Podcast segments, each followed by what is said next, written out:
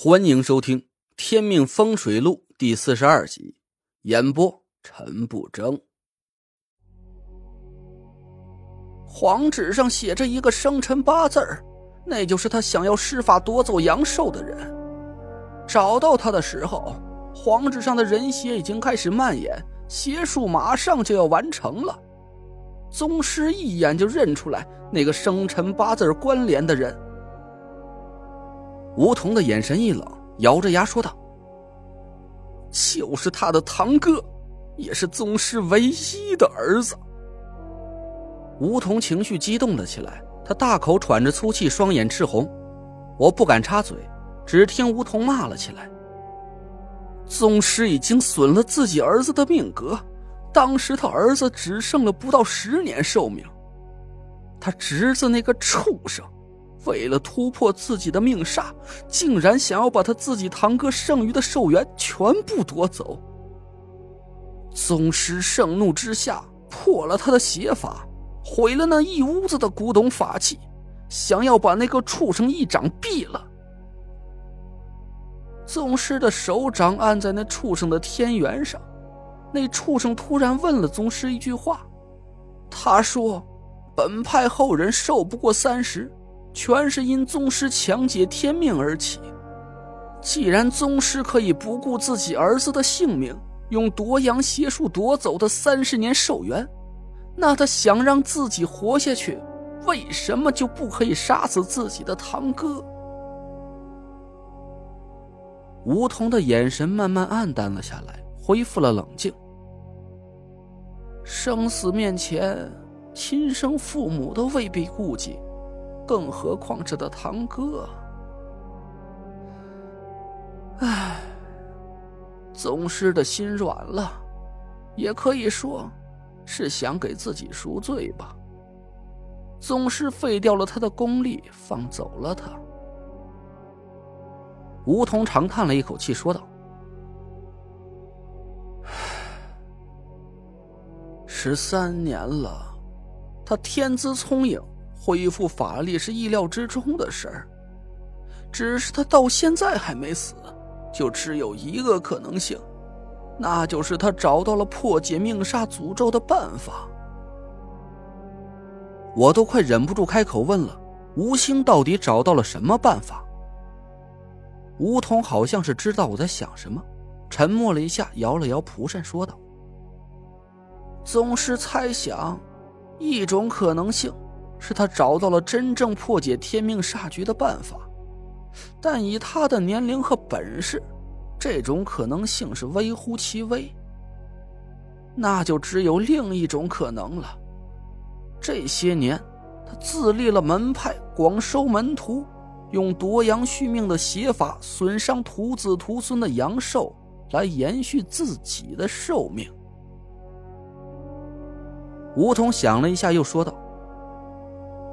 以他的能耐，自然是没法和宗师相比。宗师突破了三十年寿元，他侄子的本事和你，和陈瞎子的徒弟还有潘成相近，差不多能延寿个十年八年的。我暗暗佩服梧桐，他讲的这个故事，差不多把我想要知道的信息都概括在里面了。但是有一点最重要的，吴桐却没讲出来，那就是怎么收拾吴兴。我不敢再问吴桐，就假装和蒋亮闲聊了起来。哎，这个宗师的侄子狼心狗肺啊，留着他早晚是个祸害，也不知道有什么办法能对付了他。蒋亮打了个哈哈，我偷眼看了看吴桐，他犹豫了一下，却什么也没说，转身回了屋子。我叹了口气。看来吴桐也不会再告诉我什么了。走吧。我和蒋亮起身走出小院，背后传来一道声音：“那畜生道行不低，用法的手段层出不穷，邪门之极。要是对付他的人只看表面，就以为解开了他的邪法，那可就要吃大亏喽。”我觉得吴桐话里有话，我很想回去仔细问问他。可他屋门紧闭，我只能和蒋亮先回了博古轩。路上，我给潘浩又打了个电话，让他去博古轩等我们。回到博古轩门口的时候，他也正好到了。小二叔，打听出什么了吗？我沮丧的摇摇头，潘浩却有点不以为意，咧了咧嘴。反正爷和那鬼魂的八字关联已经断掉了，实在不行灭了他算了，省得夜长梦多。我瞪了他一眼，说道：“过河拆桥的事儿，我可干不出来。马老四已经把事情都告诉了我们，他也答应不再缠着你。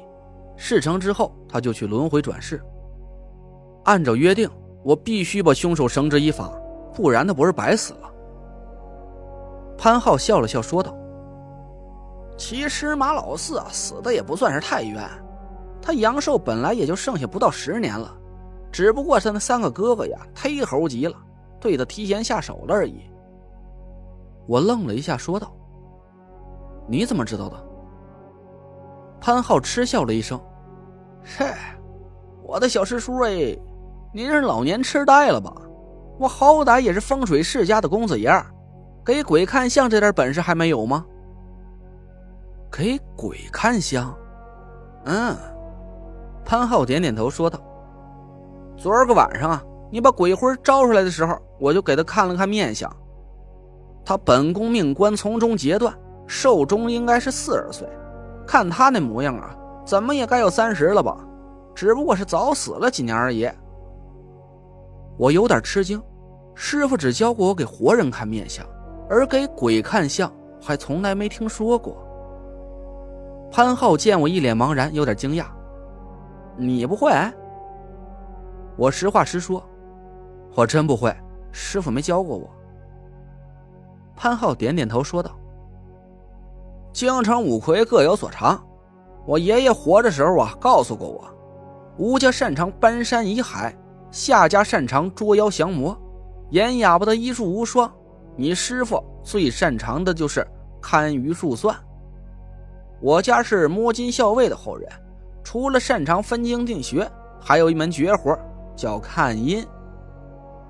我来了兴趣，看阴是什么意思？潘浩笑了笑说道：“其实啊，就是给阴物看事儿，其中就包括给阴魂看面相。除此之外，选阴宅、配阴婚、结姻缘，这些都是我家的看家本事。甭看你青乌一派名声在外。”但论起看阴来，我就不和你谦虚了。哦，我说道。给鬼看相和给活人看相是一个道理吗？当然不一样。潘浩拿腔拿调的翘起二郎腿说道：“要是一样的话呀，那能看阴的人就烂大街了。这还叫什么看家本事啊？”我笑了笑，没再问下去。虽然我很好奇。但给鬼看相是潘家的不传之秘，我也不好再过多于打听，以免让人误会！我要偷师。那行，你准备一下。昨天我们不是答应马老四的鬼魂了吗？要保护他的媳妇跟孩子。今天我们就做场戏给吴兴和马家三兄弟看。潘浩苦起了脸说道：“小二叔，要我看不行就算了吧。”我好不容易才没事了，你说你去招惹那几个亡命徒干嘛呀？这一旦再惹祸上身，不值当啊！我摇了摇头说道：“不行，答应鬼的事儿一定要做到。我可不想让他整天阴魂不散的缠着我，这是咱行里的规矩，你又不是不懂。”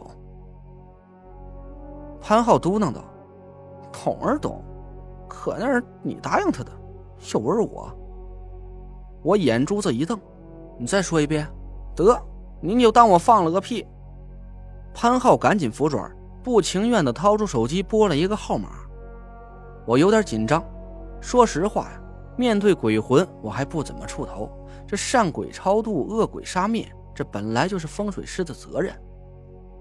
可面对大活人，尤其像吴兴和马家三兄弟这样穷凶极恶的人，我心里还真有点发虚。我想起了马老四苦苦哀求我的场景，咬了咬牙，心想：不管这件事有多难，我必须要帮他讨回一个公道。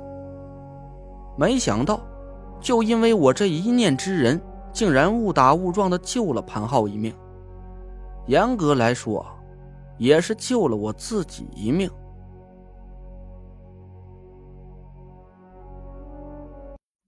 您刚刚听到的是《天命风水录》，我是主播陈不争。